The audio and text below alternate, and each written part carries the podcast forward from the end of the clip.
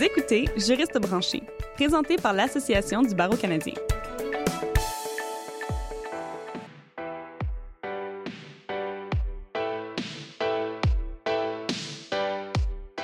Bonjour et bienvenue à Juriste branché. Je suis votre animatrice, Catherine Provost. Les étudiants et étudiantes en droit et les jeunes juristes représentent l'avenir du droit. Ce sont eux qui ont entre leurs mains les outils pour assurer l'évolution de la profession. En quoi cette expérience varie lorsque le juriste fait partie d'une minorité visible? Comment est-ce que son expérience diffère du reste de ses pairs? Pour discuter de son parcours, en tant que jeune juriste canadien d'origine coréenne, nous avons le plaisir de parler aujourd'hui avec Kang Lee, avocat chez Jam Pharma Corporation et président du comité de direction de la section des jeunes juristes de l'ABC pour l'année 2018-2019. Maître Lee détient un baccalauréat de l'Université McGill en biochimie, puis l'Université de Montréal en droit, et a complété son Juris Doctor à l'Université Queen's. Il est spécialisé en droit des affaires, plus particulièrement dans les industries complexes telles que la pharmaceutique. Commençons par le commencement. on est dans un sujet un petit peu plus, euh, disons, euh, difficile. Est-ce que vous avez déjà été cible de discrimination dans votre contexte professionnel? Oui, je ne vais pas dire non. Je peux pas dire non parce que ça, ça, serait pas vrai. Est-ce que j'ai un exemple spécifique de ça? Euh, moi, personnellement, j'essaie juste de les écarter et juste continuer mon chemin parce que euh, ça peut devenir une distraction. Si on, si on, c'est comme garder un, morceau de charbon qui, chauffe dans votre main si, euh, si on se sent blessé par ce genre de commentaires-là. Mais malheureusement, oui, ça m'est déjà arrivé. ça ne m'est pas, arrivé souvent, mais certainement, des fois, c'est des commentaires ici et là. C'est sûr que en grandissant, j'ai eu des. J'ai rencontré du monde qui ont dit ce genre de commentaires-là. Parmi mes collègues, par contre, non. Par des clients? Non, pas des clients directs. Les clients, généralement, euh, quand on travaille ensemble, j'ai jamais eu de, de, propos déplacés. En tout cas, pas, pas directement à moi. Est-ce que quelqu'un a dit quelque chose à mon sujet à quelqu'un d'autre? Évidemment, je ne le sais pas.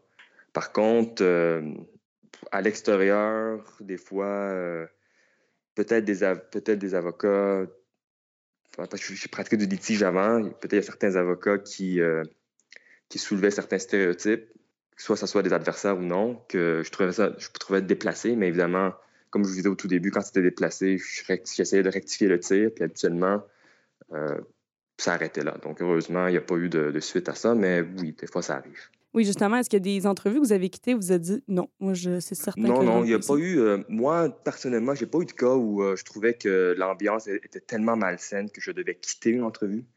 Euh, souvent, c'était maladroit. C'était des commentaires qui, qui, sortaient parce qu'on pensait que c'était des commentaires, disons, innocents ou qui, qui qui pensaient pas ça, ça préjudiciait quelqu'un. On pensait passer comme une bonne blague. Puis euh, Exactement. Des fois, je faisais un commentaire où, je disais non, non, en fait, je suis, euh, pour reprendre l'exemple que je donnais tantôt, euh, je suis d'origine coréenne, donc ça ne s'applique pas à moi ou quelque chose comme ça. Puis on peut, qu'on peut continuer l'entrevue ou continuer la rencontre sans problème subséquent. De votre entourage, est-ce que vous avez un exemple? J'ai entendu quelqu'un qui disait Ah, toi, tes parents doivent sûrement avoir un commerce mais c'était, le... ses parents étaient des professionnels. Il a mal pris ça, donc je sais que cette personne-là a, gardé un souvenir très, très euh, amer d'une, rencontre en particulier. Est-ce que vous diriez que personnellement, vous, vous prenez pas ces commentaires-là très personnels, ça vous passe un peu euh, au-dessus de la tête? Euh, ça, évidemment, ça dépend des cas, mais je comprends évidemment que c'est pas, c'est pas tout le monde qui fait face à ce genre de situation-là au jour le jour. Donc, il y a certaines réalités que certaines personnes vont pas connaître.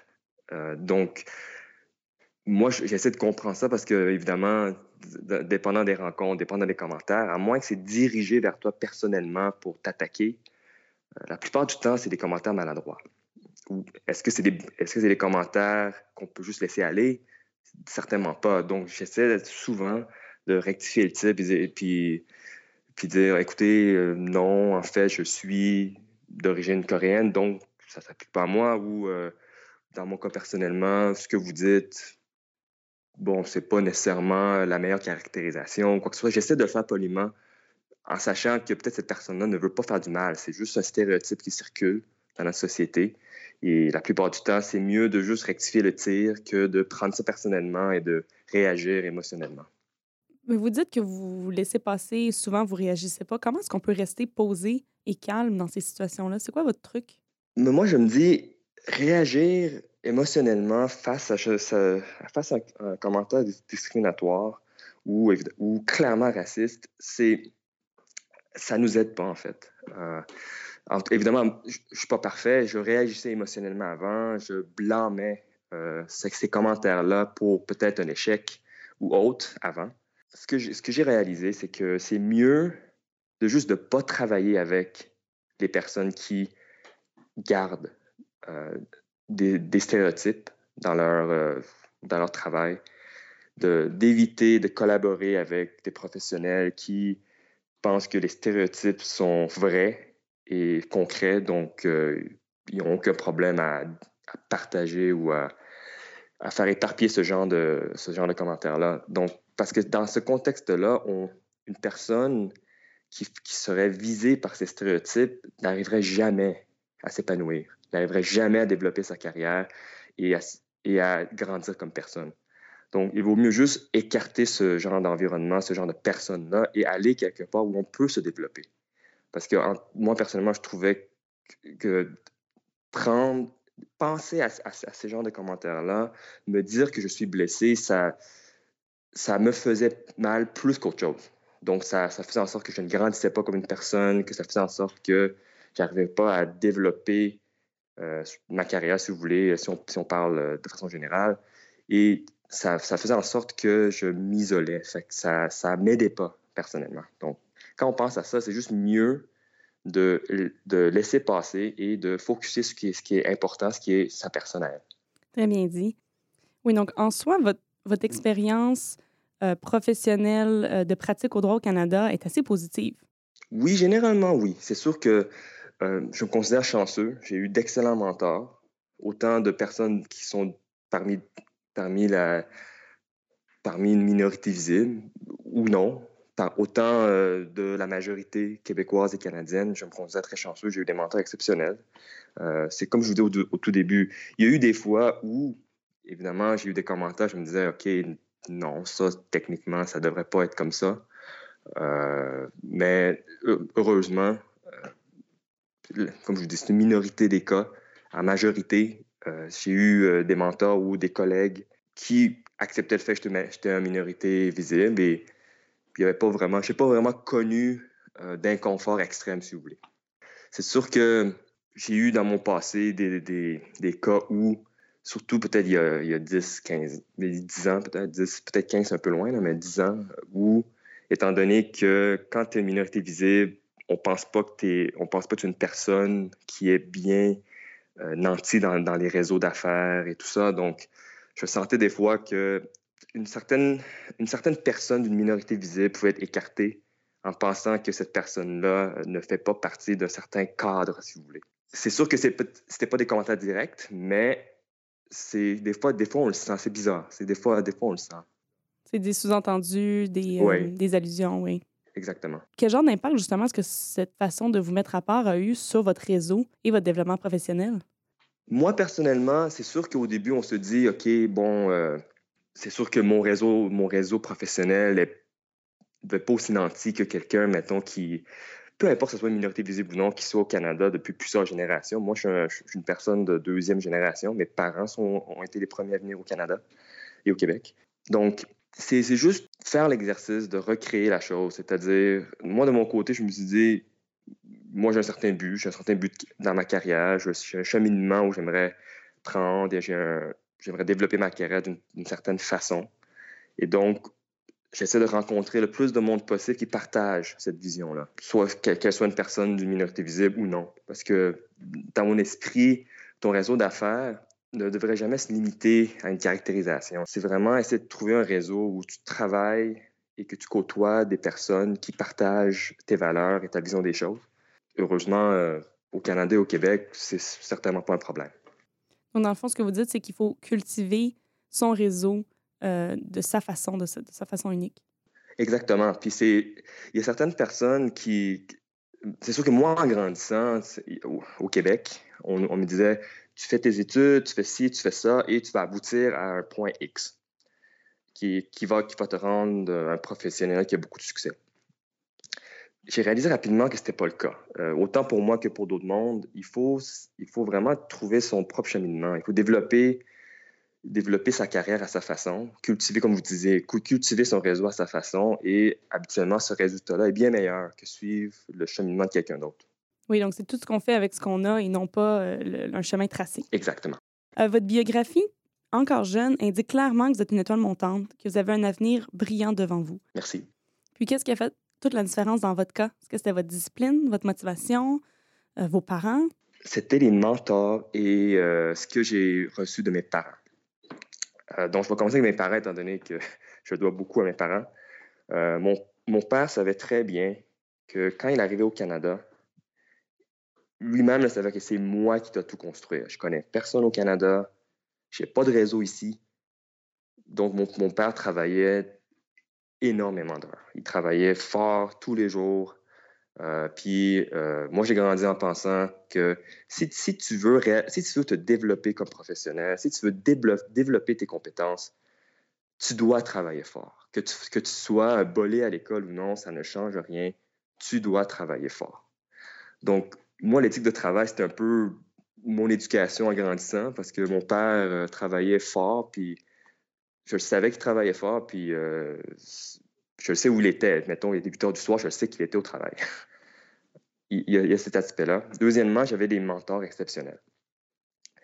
Euh, comme je, vous disais tantôt, je me considère extrêmement chanceux euh, d'avoir pu rencontrer au courant de ma carrière, autant lors des études, autant lors, lors de, de stages que j'ai faits durant les études en droit, de rencontrer des personnes qui, peu importe le, le background que j'avais, peu importe le background que j'étais, dans la mesure où j'étais ici, j'étais intéressé, j'avais une certaine passion de travailler et de démontrer que j'étais intéressé par le travail qui, doit, qui devait être fait avec ce mentor-là, euh, j'ai pu, pu vraiment voir un, monde beaucoup plus large, beaucoup, beaucoup plus grand, grâce à ces personnes-là qui m'ont fait part de leur sagesse, de leurs conseils, évidemment, de, de, m'avoir donné l'opportunité de travailler sur les dossiers qui m'a fait, qui a fait en sorte que j'ai pu développer mes compétences. J'aimerais faire une petite parenthèse par rapport à vos mentors. Vous les avez mentionnés plusieurs fois.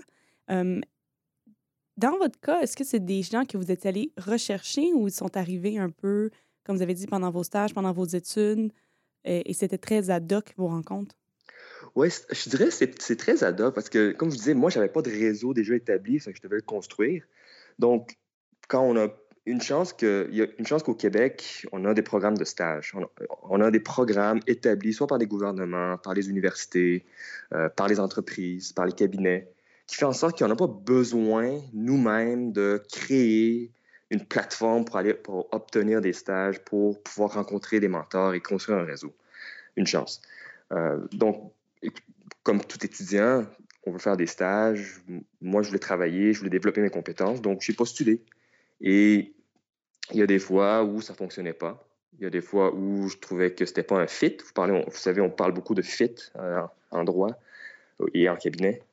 Euh, mais j'ai eu la chance de rencontrer euh, en entrevue et évidemment ensuite d'être embauché comme stagiaire ou autre ou comme avocat junior dans des endroits où j'ai pu travailler pour euh, des personnes, comme je dis, exceptionnelles, qui ont, qui ont...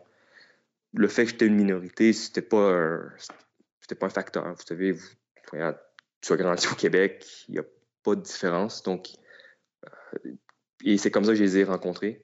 Et euh, je me considère très chanceux parce que je pense que 90 du temps, j'ai pu rencontrer des personnes qui sont devenues des mentors, qui, qui étaient des mentors, qui sont toujours mes mentors, et euh, je m'attends à rencontrer d'autres personnes ou peut-être même moi-même maintenant, si j'ai la chance d'être un mentor pour, euh, pour quelqu'un également. Et au moment où ils sont devenus vos mentors, est-ce que vous étiez conscient que c'est ce que vous recherchiez? Vous vous disiez, euh, c'est ça que ça me prend, ça me prend un réseau, ça me prend des mentors, des gens qui vont me montrer le chemin? En fait, vous savez, c'est quand, quand j'y repense, c'est une très belle question. Quand j'y repense, c'est comme si j'avais déjà tout planifié ça. Pas vraiment. Euh, moi, je me rappelle quand j'étais aux études en droit, je trouvais que j'avais juste des études comme compétence. Puis je me disais, non, non, je pense qu'il faut, il faut que je fasse des stages, il faut que je travaille. Je connais pas ce qui est la vraie vie d'avocat. J'aimerais l'expérimenter. C'est vraiment comme ça, puis j'ai juste postulé. Et à fur et à mesure, on rencontre une personne, on développe une certaine relation avec, euh, à travers un, stage d'été. Cette personne me fait part de Hey, tu sais, si, tu si aimes bien le, le, droit à la propriété intellectuelle, tu devrais penser à peut-être parler à tel juge ou parler à tel avocat ou faire un stage dans telle institution. Puis c'est vraiment du step by step. C'est une étape à la fois. On rencontre cette personne-là qui donne des fois un, petit conseil ou, ou, vraiment un, euh, un conseil qui change ta vie, mais c'est vraiment une étape à la fois. Quand on fait la somme de toutes ces étapes-là, c'est là, qu'on réalise que, wow, OK, je suis ici grâce à la somme de toutes ces étapes.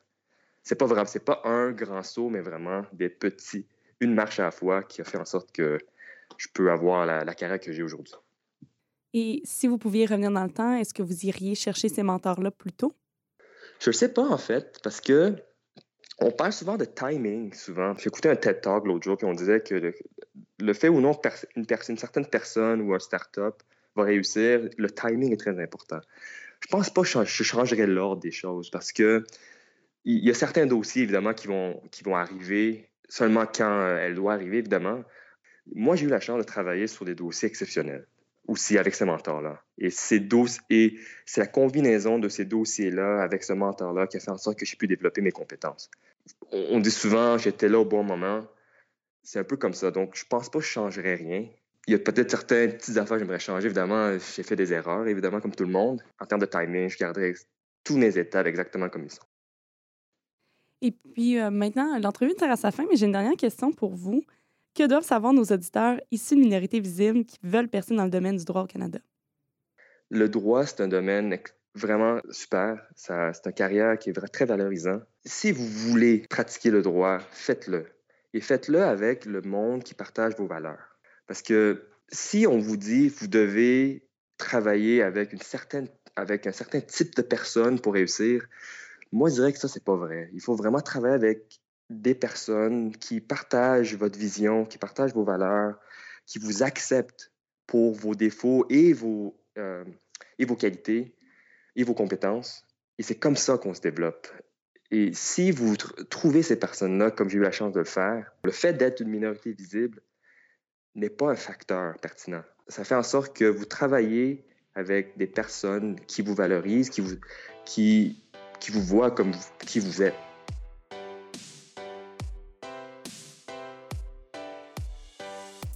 Merci, Maître Lee, de votre participation à notre série de balados. Il est indéniable que votre implication continue au sein de l'ABC et de ses comités variés fera une grande différence auprès des futurs gradués et membres de l'association. À nos auditeurs maintenant, via Twitter, partagez-nous votre citation préférée de Maître Lee, à commercial nouvelle barre de soulignement ABC. Puis, rendez-vous au cba.org barre oblique diversité pour en apprendre plus sur l'inclusion et la diversité au sein de l'Association du barreau canadien. N'hésitez pas à partager cet épisode sur vos réseaux sociaux et à nous suivre sur Twitter à commercial nouvelle barre de soulignement ABC. Pour nos épisodes précédents et futurs, abonnez-vous à Juriste branché sur Apple Podcasts, Stitcher et Spotify. Et n'hésitez pas à nous laisser un commentaire sur ces plateformes. Vous y trouverez également notre balado en anglais, The Every Lawyer. À la prochaine!